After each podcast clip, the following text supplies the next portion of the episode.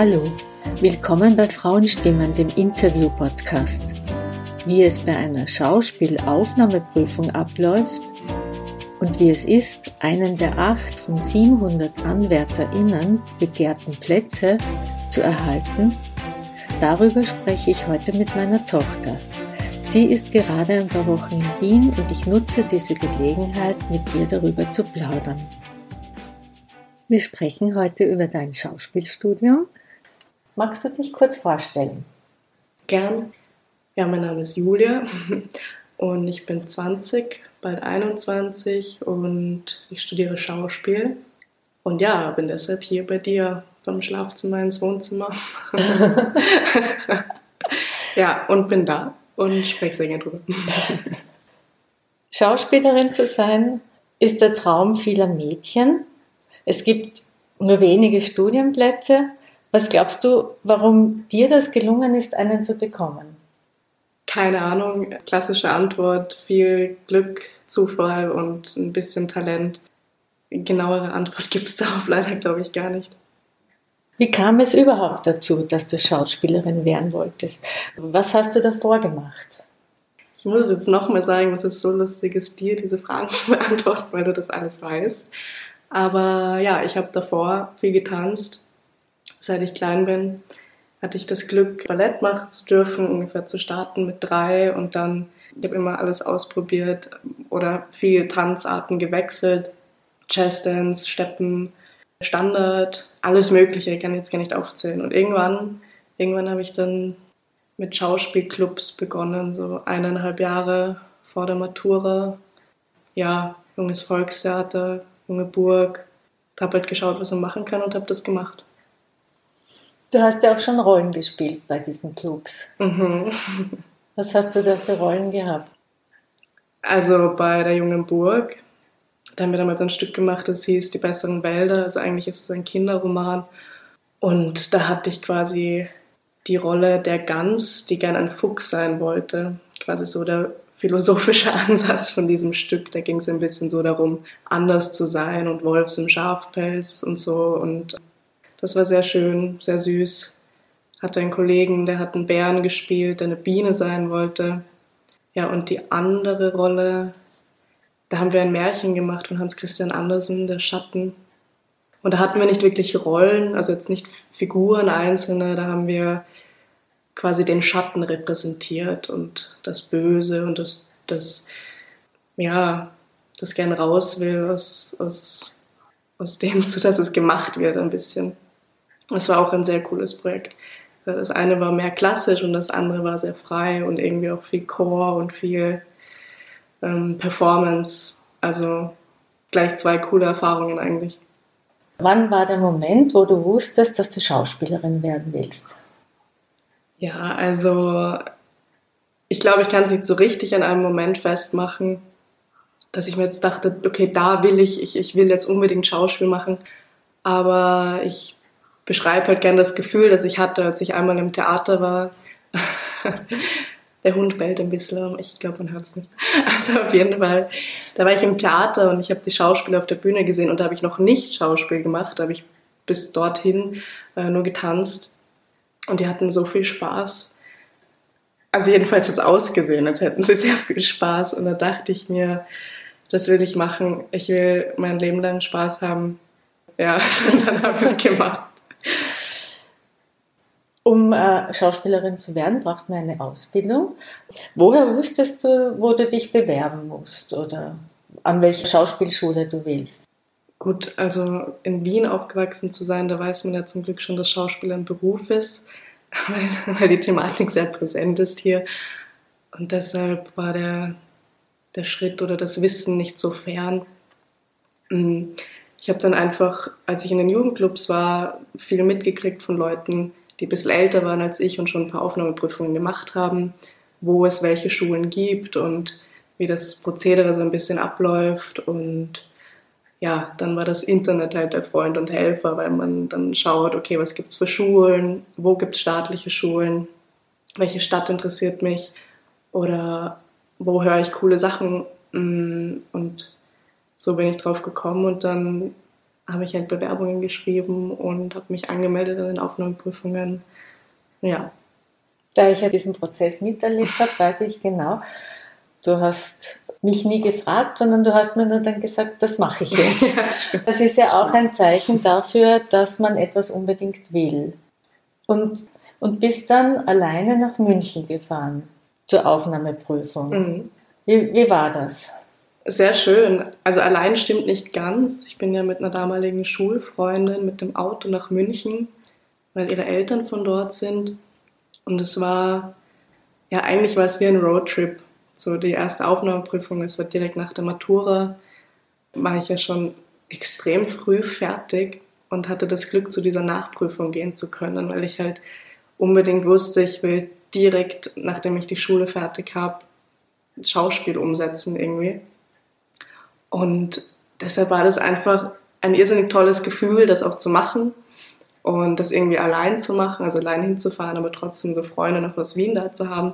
Und ähm, dann hatte ich auch bei der Freundin übernachtet und habe da fünf Tage lang ein Aufnahmeprozedere durchgezogen und habe ihr immer meine Monologe vorgespielt. Das war eigentlich sehr lustig. Und immer nach dem Tag, wenn wir Pizza essen und haben auf die Nachricht geantwortet, also gewartet, äh, ob, ob ich weiter bin.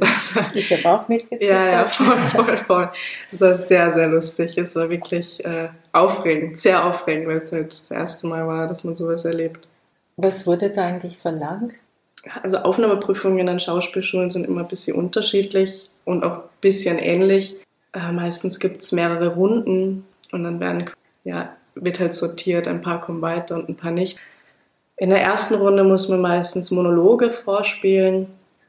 Da gibt es manchmal einen Pflichtautor, also zum Beispiel Pflichtautor Kleist und dann spielst du irgendeinen Monolog von Kleist und zwei andere, die du dir aussuchst.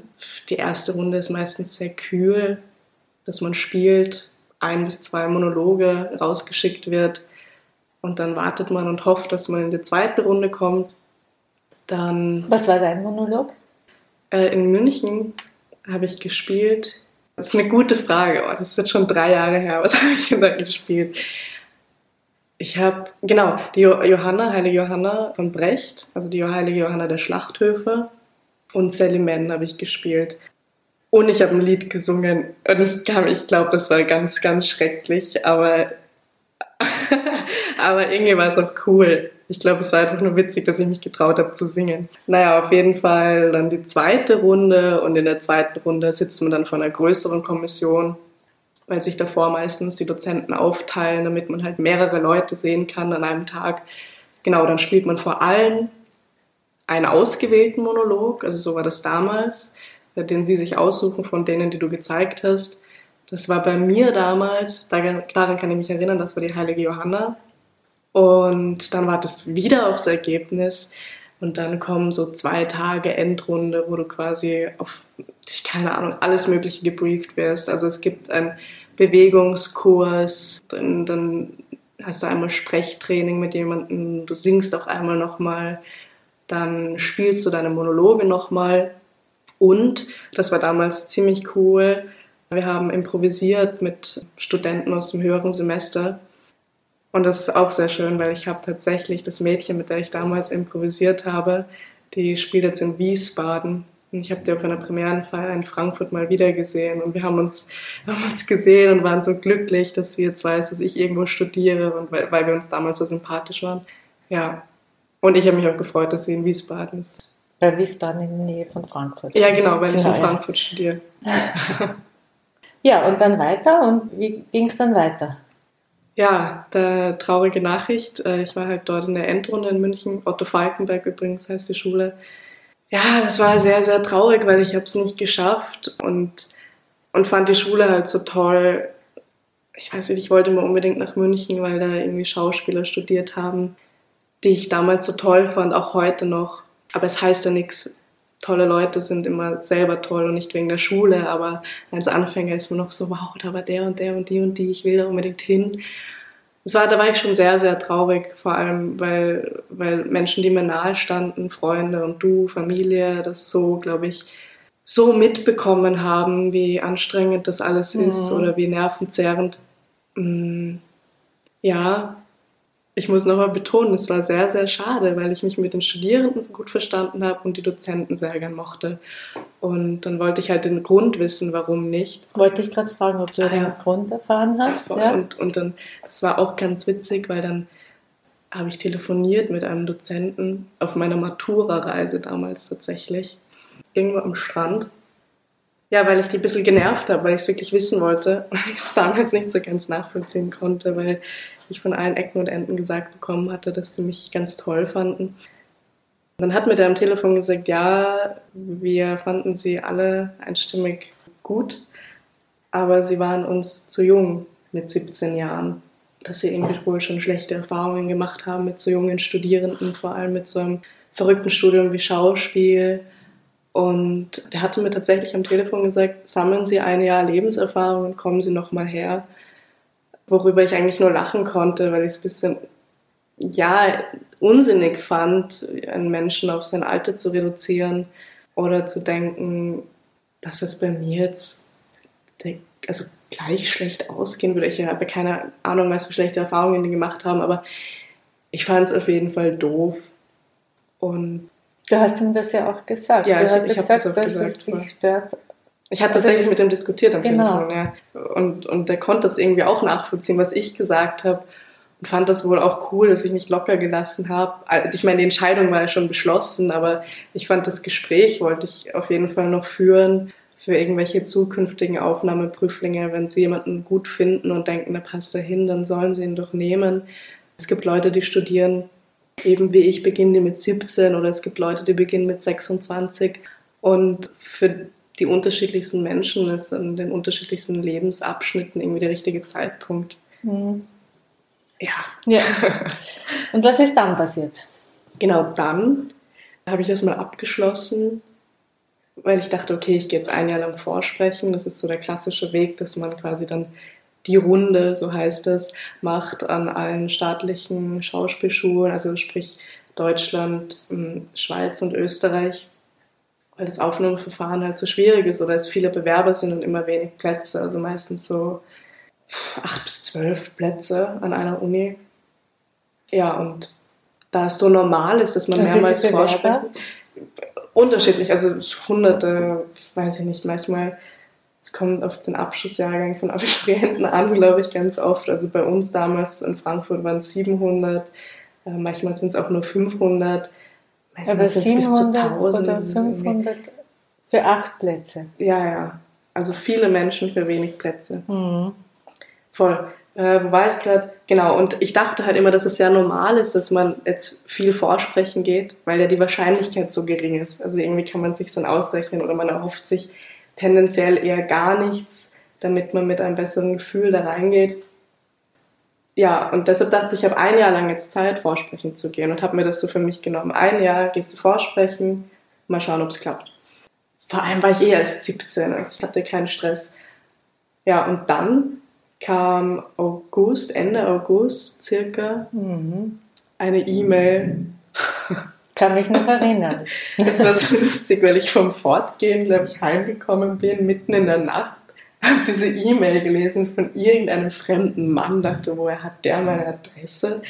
Und dann war da eine Einladung für die Nachprüfung in Frankfurt an der Hochschule für Musik und Darstellende Kunst, weil denen, die hatten schon eine Aufnahmeprüfung gemacht. Und in Frankfurt ist es so, wir nehmen immer acht Leute auf, vier Jungs und vier Mädchen.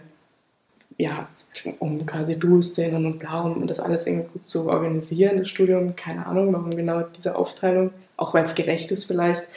Das ist eh cool. Und denen sind zwei Mädchen abgesprungen und deshalb haben sie nochmal Mädchen gesucht. Und dann haben die in Frankfurt quasi alle, die bei ihnen in der Endrunde waren, die Mädchen nochmal eingeladen und von der Falkenberg mich und zwei andere, die dort in der Endrunde waren ja, das heißt, ich konnte in Frankfurt quasi zwei Runden überspringen und war einfach in einer Endrunde mit elf anderen Mädels, glaube ich. Damals. Aber die Endrunde hast du dir ja schon verdient. Ich hatte sie, ja. ich hatte sie genau. mir quasi schon verdient. Du warst ja dort. Ich habe schon mal durchmachen müssen, genau. voll.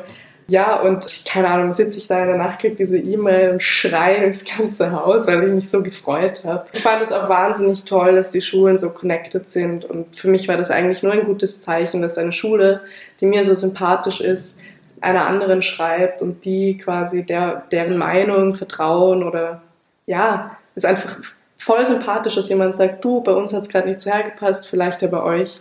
Und ich bekomme noch Gänsehaut. Ich finde das wirklich, ich finde das so toll. Und ja, dann bin ich, glaube ich, was war es dann, das zweite Septemberwochenende, äh, Frankfurt Aufnahmeprüfung und dann ging es im Oktober schon los. Ja, du erzählst das jetzt zu so kurz. Also ich war ja da dabei. ja, das stimmt.